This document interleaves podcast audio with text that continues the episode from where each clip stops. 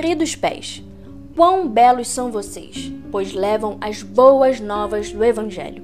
Por ter essa responsabilidade, é importante que sempre se desviem do caminho da maldade, prosseguindo sempre adiante, de acordo com o que está fixo aos olhos. Mais uma vez digo: se guardem e se mantenham firmes na rocha.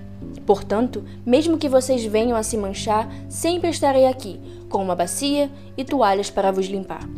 Além disso, vocês são a parte mais forte e resistente do corpo, e a que mais sofre também.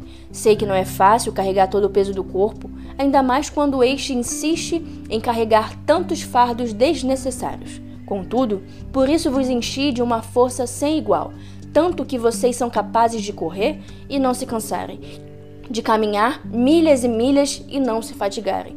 Mas para isso, precisam confiar em mim. Falando em confiança, haverá situações em que os olhos não conseguirão enxergar. Será momentos de tão densa escuridão que todo o corpo ficará em estado de pavor. Nesses casos, preciso que vocês estejam alinhados aos ouvidos e caminhem por meio da fé que está sendo gerado nele.